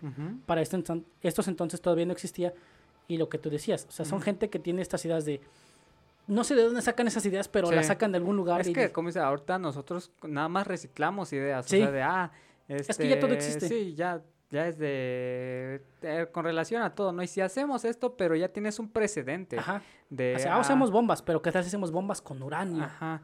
Y ya, es, o sea, de que de repente tú seas el primero que diga, ah, vamos a crear esto y, y por lo mismo siento que hasta cuando presentas tu proyecto a nadie te cree, por lo mismo de que suena muy fantástico, ¿no? Ahorita tal vez tú dices, vamos a hacer esto y si hay un precedente, dices, mm, bueno, tiene, tiene lógica, ¿no? Porque ya ha habido alguien que lo haga. A lo mejor tú ya le vas a cambiar un poco la fórmula, pero ya tienes un, un eh, antecesor que te pueda avalar de que de alguna manera lo que estás diciendo va a funcionar. Exactamente, o sea, tiene que haber un principio de prueba en el que dice, ah, mira, sí funciona, pero hay que hacerlo más poderoso, ¿no? Einstein se había enterado de que los alemanes habían logrado la fisión del uranio, entonces, como ya había dicho, y pues esto le daba pie a que pudieran construir sus bombas, porque cuando Alemania anexó a Polonia al Tercer Reich, como que fueron avanzando hacia lo que era la parte de, de la Unión Soviética y se adueñaron de, también de Checoslovaquia, donde pues lo recibieron tal cual, ¿no? O sea, de alguna forma sí fueron, en esos, fueron sus primeras conquistas y de, de, alguna forma sí los que se anexionaron lo hicieron de buena gana, entre comillas. Y obviamente los nazis venían buscando los recursos, venían buscando las minas, el petróleo, el oro, ¿no? Por lo que Einstein aprovechó de pues la reputación que él tenía, porque pues él ya era un Nobel. Entonces él decía, ok, bueno, si alguien está preparado para que de alguna forma lo volteen a ver para avisar, pues es a mí, ¿no? Sí. Porque de hecho, yo digo, el que se había enterado de que los nazis estaban ya por fabricar o empezar a fabricar bombas de, destrucción masiva fue este Szilard no Einstein, pero Szilard le dijo a Einstein y Einstein aprovechó. Sí, claro, es que siempre necesitas como una voz de autoridad, ¿no? Sí, alguien que valide tu. Sí, y obviamente, pues a Einstein no le vas a negar algo, si sí, más que tiene base científica, ¿no? O sea, pues tú vas a decir, claro, si Einstein lo dice, pues yo lo creo. Ah, sí, claro, pues obviamente dice Einstein, este, la. El, en, en Marte hay agua, yo le creo. Sí. Pues sí. Por lo tanto, aprovechó y le envió una carta al presidente Frank D. Roosevelt y, así comenzar con la carrera de que quién le, sería el primero en fabricar la primera bomba atómica entre Alemania y los Estados Unidos. Por lo que 10 días después de recibir la carta de Einstein, el presidente ordenó la creación del Comité BRICS, lo que vendría siendo el primer paso para la creación del después famosísimo Proyecto Manhattan. Pero esto no sería realidad hasta dos años después, ya en 1941 cuando ahora sí los Estados Unidos decidieron entrar en guerra con Japón por el ataque en una flota militar estacionada en Pearl Harbor. Que Estados Unidos siempre es como que el metiche, porque ya desde antes de entrar en la guerra ya quería desarrollar bombas atómicas. Y cuando por fin les dieron este en la torre en Pearl Harbor, dijeron, "Ah, no, ya. Ahora sí." Ajá. Pero ya ellos estaban desde antes, o sea, ni siquiera se habían metido a la guerra, ya estaban pensando, ah, nomás hay que adelantarnos los, a los alemanes. Con ello, el Departamento de Guerra se adhirió al Comité S1. Lo hizo a través de los US Army Corps of Engineers, el cuerpo de ingeniería pública más grande del mundo, debido a que la mayor parte de la investigación nuclear se había hecho en la Universidad de Columbia en Manhattan. De ahí viene el nombre en código del proyecto, el Proyecto Manhattan, para el que no se escatimaron recursos, ya que se dispusieron 2 mil millones de dólares de la época para construir las diferentes infraestructuras que lo integraron y a la cabeza del proyecto pusieron al coronel Leslie R. Groves. Y no sé si estoy equivocado, creo que no, porque sea una página que, no, calculaba la inflación. Ajá. Ah, ya, ya, ya, ya. Pero, según entiendo, 2 mil millones de dólares de la época serían hoy aproximadamente unos... Está larga la cifra. Sí, no, pues es que ya dices 2 mil millones, para mí ya es una cantidad. Y de la época, ah, hoy, hoy serían 21 mil 672 millones 380 mil 451.86 dólares. Es una cifra de 12 dígitos. No inventes. Si era un buen de lana. Sí, está, está larga. Ahora, fue precisamente Leslie Earl Groves, que tenía nombre de mujer, no sé por qué le pusieron Leslie. Sí. Pues no sé por qué en algún programa. siendo militar, que te llames Leslie, está medio feo, ¿no? En algún programa Malcolm, no sé dónde lo he visto, pero alguien se llama Leslie y es un nombre. Ajá, es un hombre. sí? sí? es hombre. Ajá. Leslie Earl Groves fue quien reclutó a Oppenheimer, lo cual a muchos les resultó extraño, ya que Oppenheimer solo era profesor de la Universidad de Berkeley no tenía un premio Nobel ni experiencia dirigiendo equipos. Pero ya en su primer encuentro, a Groves le impresionó la arrogante ambición de Oppenheimer, quien parecía saberlo todo. Y no solo de física teórica, ya que en sus propias palabras dijo, es un genio. O sea, Oppenheimer sí tenía como que esa chispa. O sea, no nada más era inteligente. No era el clásico genio, pero idiota social. O sea, era un genio, pero también tenía dotes, o sea, tenía labia, era, era labioso Oppenheimer. labioso. o sea, tenía, tenía verbo. Sí, sí, sí, sí. Y así fue él quien dirigió el equipo de científicos que tendrían como tarea lograr el ganarle a los nazis, ya que de hecho originalmente el plan era que en caso de ganarle a los alemanes la carrera de la creación de la bomba, esta sería arrojada sobre suelo alemán. Groves dijo que la idea de que las instalaciones donde se fabricaría la bomba fuera en un lugar aislado fue de Oppenheimer y además sugirió situarlo en Nuevo México. Don, sí, donde él poseía un rancho. Es que Sí, sí, sí. Oppenheimer tenía un rancho ahí. Pues, ah, estaría chido ir por mi casa. Ajá. Sí, ya que personalmente los paisajes pristinos del sur del estado le parecían apasionantes. Que dicho en palabras normales Ajá. sería que los paisajes eran dignos de contemplar. Pues era un desierto, estaba chido. Estaría era- chido vivir cerca de un desierto, ¿no? Pero no sé. Pues aquí en México casi casi, pero sí, le falta. sí, sí. Le falta estar más plano. Oppenheimer conocía bien la zona y sabía la existencia al norte de Santa Fe eh, de un internado para niños llamado Los Álamos, en una de las mesas que rodeaban la llamada llanura del pajarito. El lugar era aislado y bellísimo, perfecto para un trabajo que requería tanto concentración como asueto. Groves sentenció que habían encontrado el sitio perfecto para la sede Y del proyecto Manhattan, porque la sede principal pues estaba en Manhattan, ¿no? Aquí era como que la sede 2 del proyecto. El laboratorio donde se diseñaría la primera bomba atómica de la historia. Groves y Oppenheimer hicieron una dupla imparable, mientras Robert reclutaba a las mentes más brillantes de su generación para fabricar lo que ellos más tarde llamarían el, entre comillas, artefacto, para mantener en secreto lo que estarían pues más tarde fabricando. Ajá. Groves estaba construyendo en tiempo récord un nuevo y flameante laboratorio nuclear a disposición de estos hombres en medio de la nada.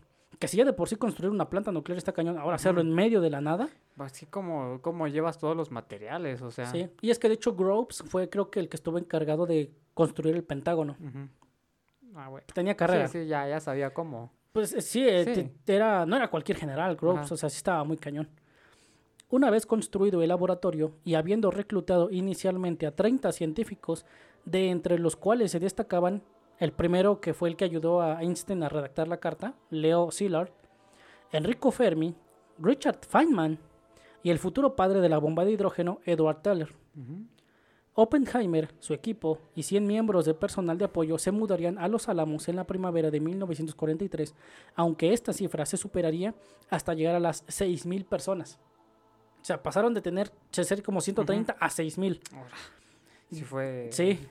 Crecieron en- bastante. Sí, así como dije al principio, o sea, no escatimaron en recursos. Ajá, es sí, que sí. necesitas esto. Ah, ok, tráelo. Trae Sí. gente. Tú contrata a los que necesites. Le pusieron un cheque en blanco a Ajá. Oppenheimer para poder este, desarrollar la primera bomba atómica. Y esto llegó a suceder que, pues digo, en 1945 ya estaban tan saturados de gente, a lo que llevó que en ocasiones seis premios Nobel llegaran a trabajar en el mismo proyecto. Y aunque esto, en cuestiones de egos, sonaría imposible, una vez más, Robert demostró ser un genio al ser capaz de liderar a esas mentes brillantes. Sí, es que sí, eso... eh, siento que más... que Eso, eso, eso de- eso me Que sorprende, te, ¿eh? te estoy diciendo que no. Que no. Y sí. O sea, porque cada vez este, estoy de acuerdo con la frase del ser humano es inteligente, pero la masa es tonta. Sí. O sea, porque uno ah, lo veo ahorita, por ejemplo, en- luego en el trabajo, digo, o sea, es que, no, es que es que Tus sí. compañeros de trabajo así enojados. Sí, sí, de qué estás diciendo. ¿Me estás diciendo tonto? No, o sea, me refiero a que muchas veces, por ejemplo, en este caso de que dices, pues pasó de 300 y tantas a 6 mil personas, o sea, muchas veces tenemos como este mal concepto que entre más personas se Es va mejor. a acabar más rápido el trabajo, ¿no? O sea, de que, ah, quieres acabar, mete gente para que le apuren cuando realmente no es así. No. Porque muchas veces hasta tú te terminas estorbando, me- más si es gente que no sabe, porque te está preguntando o va a hacer el trabajo mal. ¿Y qué va a pasar? Que vas a tener que tú corregir esos errores y en esos errores vas a perder tiempo, recursos y, y no solamente eso, sino que ya también tuviste que a lo mejor incluso pagar un sueldo de alguien que hizo un trabajo que no está bien hecho. Entonces yo digo, en vez de que pues siempre saturemos de gente cualquier proyecto, mejor selecciona gente que esté realmente capacitada Todo para su- poder para poder sacar cualquier proyecto. Digo, ahorita lo que estás diciendo que seis premios o sea, Nobel, o sea, estamos hablando de seis genios, a lo mejor en diferentes ramas, pero seis genios que de alguna manera igual están muy tremendos intelectualmente hablando.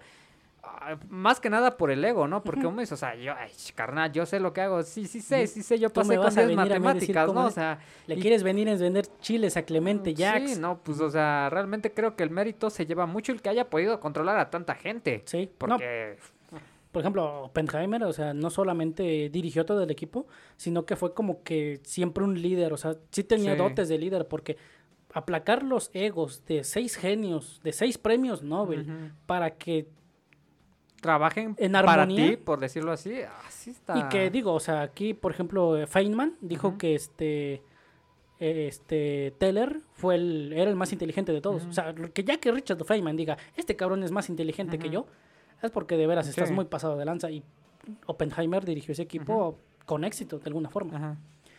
Ahora, recuerdan que les dije que al norte de Santa Fe había un internado para niños. Pues mientras se desarrollaba el proyecto Manhattan, las bombas no eran lo único que hacía boom, ya que también comenzaron a nacer muchos niños ahí debido a la actividad militar. Sí. Pues estás Sí, trabajando, pues sí, necesitas desestresarte, ahí, dices, pues voy a echar unas patadas al aire, ¿no? Ajá. Pero, este... Y es que había enfermeras. Ajá, en- ya es lo que te iba a decir porque... había- Bueno, no, no con los niños. Ajá, ah, sí, porque de repente dije, "Espe- espera un momento. a.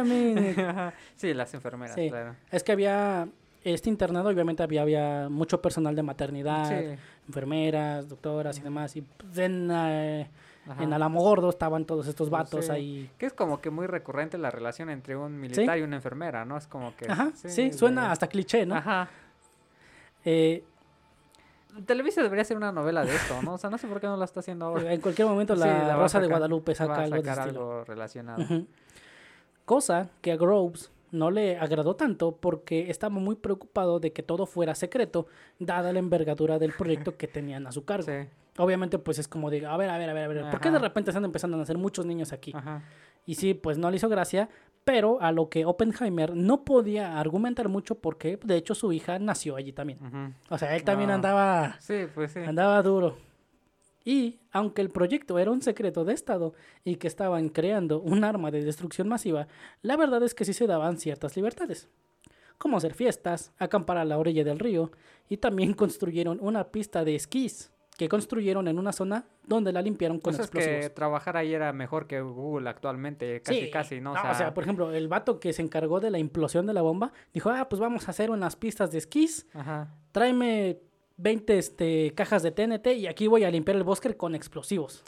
Sí, o sea, se la pasaban bomba esos cuates Sí, ahí. sí. La neta. No, y aparte digo, o sea, tenían cheque en blanco. Sí, O pues. no creo que de esos eh, dos mil millones de dólares no ocuparan un millón de dólares en cheves, en... Sí, cosillas, Sí, ¿no? claro, claro. Ajá. Pero, aún con todas esas libertades, el trabajo era prioridad y las jornadas de trabajo eran de 12 a 14 horas debido al avance de la guerra en Europa. Y a que existía la amenaza de que los japoneses bombardearan zonas estratégicas de los Estados Unidos y esto mermara o destruyera el proyecto. Pero, ya en 1944, el desembarco de Normandía supuso el comienzo del final para el Tercer Reich. Alemania luchaba cada batalla cada vez más desesperada y casi sin esperanzas. Las armas milagrosas de Hitler estaban siendo capturadas o destruidas, como lo que pasó con von Braun. Estaba claro que los alemanes no serían los primeros en fabricar su propia bomba atómica, por lo que entre los científicos del proyecto que lideraba Oppenheimer comenzaron a levantarse dudas. Dudas de si en realidad seguiría siendo necesario fabricar la bomba, dada la evidente caída del tercer imperio alemán. Sin embargo, varios científicos del proyecto sintieron un frío recorrerles la columna cuando después de cuestionar que qué harían con el, entre comillas, artefacto, el general Groves les dijo que el fin de la bomba no era derrotar a Hitler, sino dominar a los soviéticos. Lo que muchos de ellos consideraban un acto de alta traición a quienes llamaban sus aliados de la guerra, que fue lo que te digo que pasó hace rato con lo de von Braun enfrente de sus narices, los gringos les Se se, llevaron, el todo. armamento. Aquí lo mismo es de que, o sea, sí somos compas, pero en la primer cosa que intentes hacer, yo tengo una bomba atómica.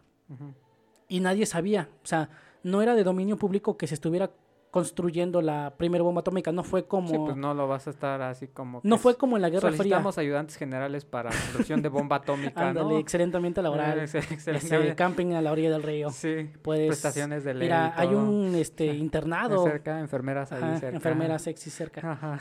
Tal vez de ahí nació este fetiche de los disfraces de enfermera, ¿no? Puede que sí.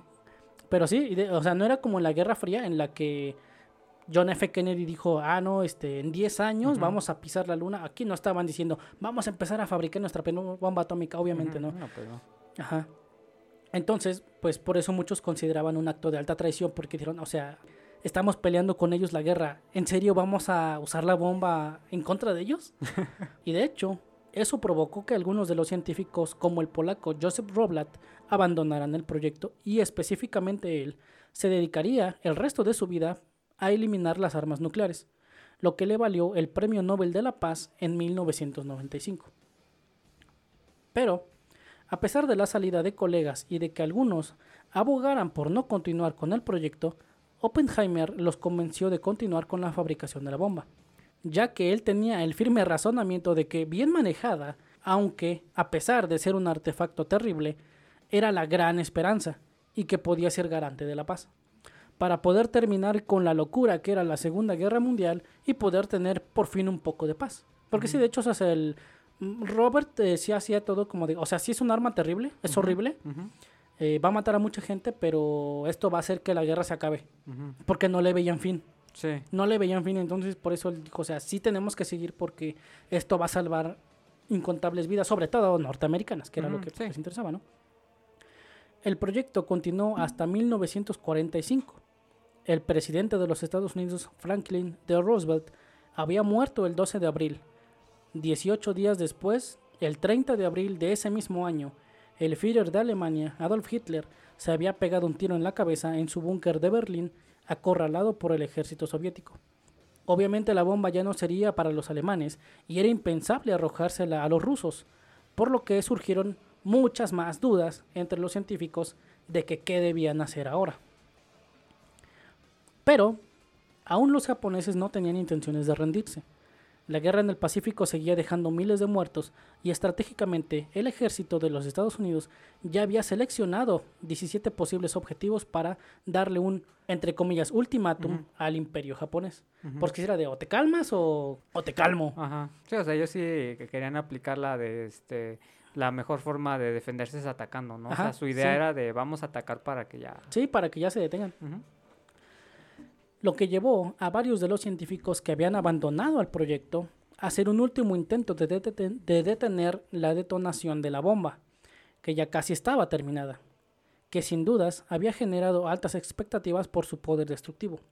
Leo Szilard, el primero que envió la carta con Einstein en junio de 1945, impulsó, junto a otros destacados científicos, el llamado Informe Frank, donde instaban al presidente a no utilizar la bomba. Sin embargo, la decisión parecía estar tomada y el arma estaba cada vez más cerca. Y de hecho, Einstein, también tratando de impedir el lanzamiento de la bomba, le envió una última carta al presidente Roosevelt en marzo, pero como dije hace un momento, el presidente había muerto en abril.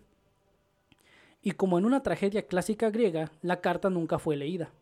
Su sucesor, el presidente Truman, la encontró cerrada en el escritorio de Roosevelt, porque pues, el presidente ya no estaba Sí. en su oficina, obviamente.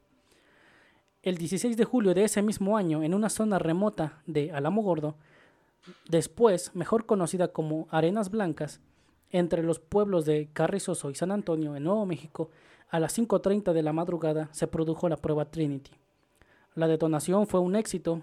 Las características nubes en forma de hongo superaron todas las expectativas de los presentes. La impactante y aplastante ráfaga de luz que llevó a muchos de ellos a entender la clase de monstruo que habrían creado. Fue como descorrer una cortina en una habitación oscura, recordaría Teller. Pensé que algo había salido mal y que el mundo entero estaba en llamas, dijo James Conant. Hans Bethe dijo que habían hecho historia, y Oppenheimer declaró que fue una explosión horrible, a la que muchos niños, no nacidos aún, le deberían su vida. Finalmente, el lunes 6 de agosto de 1945, de la base americana de la isla de Tinian, en las Islas Marianas, por la mañana despegó un avión bombardero con destino a la ciudad de Hiroshima sin intenciones de tocar tierra nipona. En sus entrañas cargaba a The Little Boy, a punto de ser arrojada sobre población civil japonesa, una ciudad nunca antes atacada. Y a las 8.15 de la mañana, el comandante Paul Tibbets se encontraba en la posición perfecta para arrojar la bomba. En ese momento el bombardero a bordo, Thomas Fibry, pulsó el botón que dejaría caer la bomba sobre la ciudad, a lo que Tibbets anunció a sus compañeros, amigos, han arrojado la primera bomba atómica de la historia, y enseguida realizó la maniobra de huida. Exactamente 44.4 segundos después explotó The Little Boy. El trabajo estaba hecho. Tras la explosión, el piloto dijo que no vio nada más que oscuridad. Sin embargo, debajo del hongo nuclear quedaron una ciudad arrasada, 70.000 muertos y muchos más, de hecho, casi el doble, fallecerían a causa de la radiación. Tres días después cayó la segunda bomba sobre Nagasaki, The Fatman, que finalmente le dio la estocada al imperio japonés que se rindió incondicionalmente. La guerra había terminado, Oppenheimer había logrado crear la madre de todas las bombas, pero en algo se había equivocado Robert. Contrario a lo que pensaba, no sentía tranquilidad ni mucho menos paz. Después de presenciar cómo su obra maestra había acabado con incuantificables vidas, cayó en una profunda depresión. Y más tarde, Oppenheimer expresaría en repetidas ocasiones su pesar por el fallecimiento de miles de víctimas en Hiroshima y Nagasaki. Dos meses después de la explosión de las bombas, renunció a su cargo. Desde 1947 hasta el 52, fue asesor de la Comisión de Energía Atómica de Estados Unidos, desde donde abogó por el control internacional del poder nuclear para evitar la proliferación de armamento nuclear y frenar la carrera armamentista entre Estados Unidos y la Unión Soviética. Porque a veces que pues ya se había iniciado la Guerra Fría, entonces los gringos estaban como que ahí diciendo, eh, pues a ver, vamos a ver de qué cuero salen más correas, y los soviéticos igual. Y de hecho, por lo mismo de que Oppenheimer sentía estos sentimientos de culpa, como que trató de detener lo que él había empezado, pero pues obviamente no pudo. Sí. Se opuso fuertemente al desarrollo de la bomba de hidrógeno sin éxito. Y en sus últimos años, Robert se retiró a una vida más sencilla. En 1957 adquirió una propiedad en la playa de Gibney, en la isla de Saint John donde pasaba varios meses del año navegando con su esposa. O sea, prácticamente el vato ya dijo... O sea, se- ya. Sí, se rindió y como una forma de irse de vacaciones, de ya retirarse por completo de sus actividades, pues compró una casita en una isla y se se dedicó a estar ahí, navegando con su esposa. Y perdiendo la batalla contra el cáncer de pulmón, falleció el 18 de febrero de 1967. A su funeral asistieron científicos, políticos y militares para rendirle homenaje a un hombre que actuó convencido de que hacía lo correcto, en aras de terminar con una guerra que producía millones de muertos, pero que al final, y con sentimientos de culpa, entendió que había dotado al mundo con la muerte en forma de un, entre comillas, artefacto. Y lo sabemos ya que él mismo lo supo al presenciar el poder de su creación durante la prueba Trinity, ya que en su mente vinieron las palabras con las que quiero terminar este capítulo, y pensando en qué sintió cuando dijo, Ahora me he convertido en la muerte, el destructor de mundos. Julius Robert Oppenheimer, el padre de la bomba atómica. No inventes. No, o sea, este final, bueno, el final de ahorita de ya cuando empezaste a contar de, de pues cómo soltaron la bomba. No sé. sí Te hace me sentirte mal me- por me- él. Sí, me causa, no sé, incomodidad, el, no sé. Te hace no sentir sé. cierta empatía. Y empatía e impotencia a la Impotencia, vez, ¿no? ajá. Porque, claro, o sea, como dices, él, él, él defendió su ideal, ¿no? Y ahí creo que aplica lo que, una frase que igual ya he tratado de hacer la mía y, bueno, o sea, estarla recordando lo de lo que hablamos de Platón, ¿no? El hombre que no defiende sus ideas. ¿O no vale ideas- nada? O sus ideas no valen nada o no valen nada como el hombre. Y digo, para bien o para mal, o tal vez en este caso de- desde, mis, desde mi perspectiva y desde mi punto de vista, pues se lo hizo para mal, ¿no? Pero murió defendiendo una idea, que a lo mejor ya después él mismo se dio cuenta, ¿no? Híjole, pero no sé, me da... Siempre que hay cargos de conciencia, para mí es algo... Siento que son destinos peores que la muerte, Sí. para mí, en mi caso, ¿no? Yo puedo decir, híjole, como que vivir con ese remordimiento, ah, para mí ya no es vivir, o sea, no estás en paz. Sí, no, de hecho, Oppenheimer Y- murió sintiéndose culpable. Y de hecho, Einstein Ajá. también, porque como que mucha gente que desconocía Ajá. todo esto que había pasado porque era secreto de Estado, Sí, eh, le atribuyeron a Einstein el ser el responsable de haber creado la bomba atómica porque él fue el que empezó todo con la carta y demás cosas.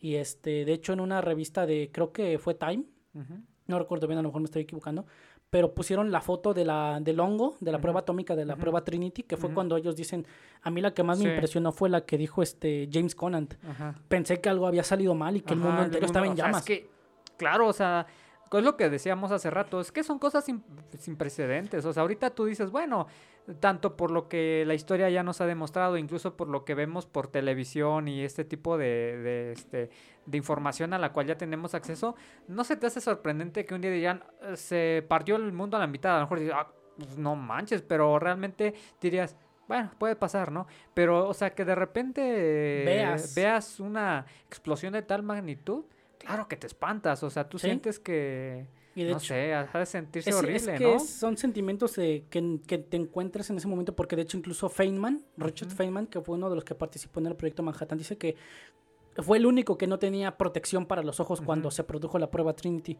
Dice que él apenas se alcanzó como a taparse los ojos con las manos y estando detrás de un cristal de un auto que estaba como polarizado.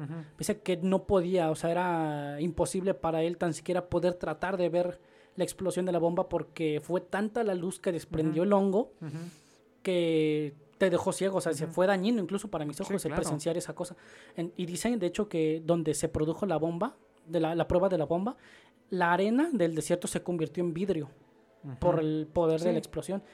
Y te digo, Einstein, cuando vio esta revista de la prueba Trinity y pusieron su ecuación, la de E es igual a mc al cuadrado, inventes.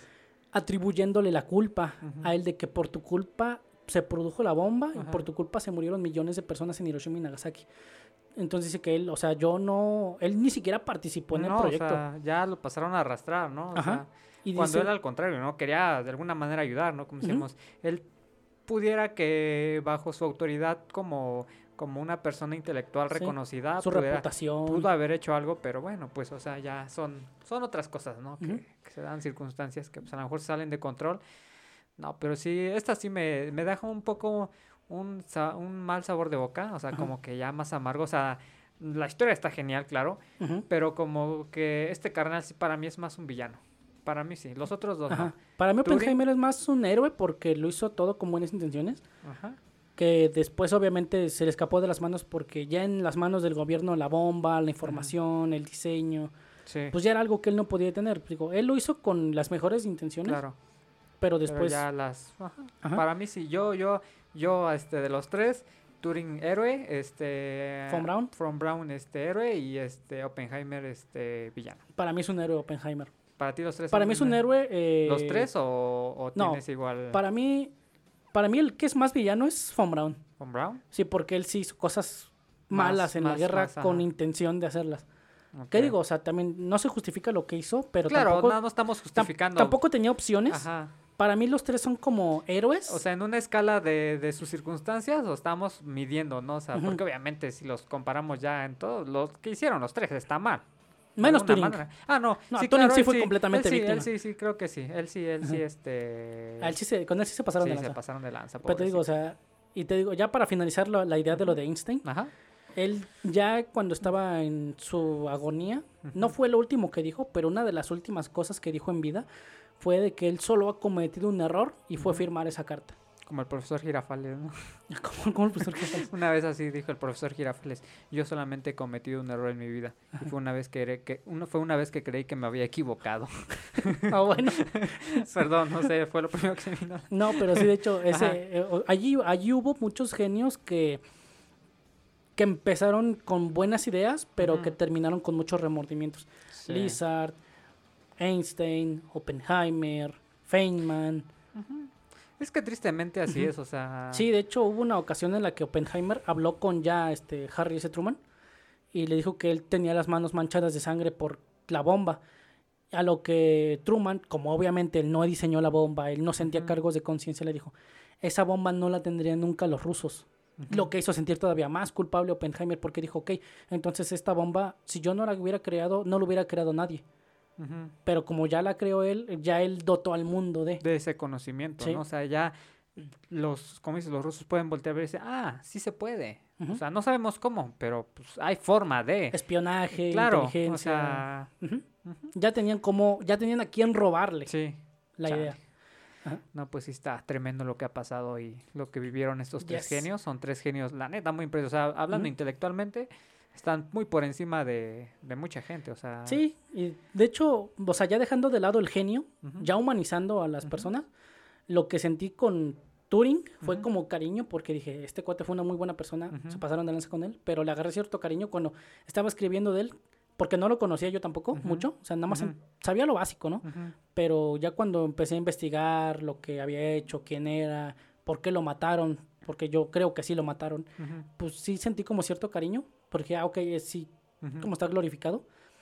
Ah, Para Von Braun a mí fue como más de, ah, estuvo chido todo esto porque hay muchas teorías alrededor de este o hombre. sea, lo que rodea a su persona Ajá. es muy interesante. muy interesante. Sí, claro. Y Oppenheimer para mí fue este más, sentí como, como empatía y tristeza, pero no, para mí ninguno de ellos fue así como aburrido. Para mí fue Ujú, como, no, de, claro, todos tienen- esto, esto y esto. Ah, como dices, pero sí como que este Von, este Von Braun es como que el, el vato que tú quisieras tener una conversación con él. Ah, sí, Así, sí. que te contara todo lo Sí. que ha visto. Sí, Sí. sí, la neta, sí. Traerlo de aquí de invitado al podcast. Está muerto de la. Eh, la Ouija. Pero bueno, esto fue para Fraseo Histórico, amigos, Así un es. extra.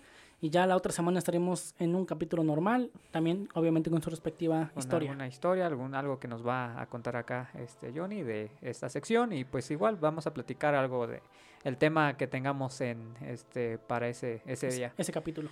Pues esperemos que lo hayan disfrutado. Como siempre, este, síganos en Facebook como este Parafraseando Podcast. También me pueden encontrar en, este, en Instagram como an onion, no, an-onion Ajá. 07.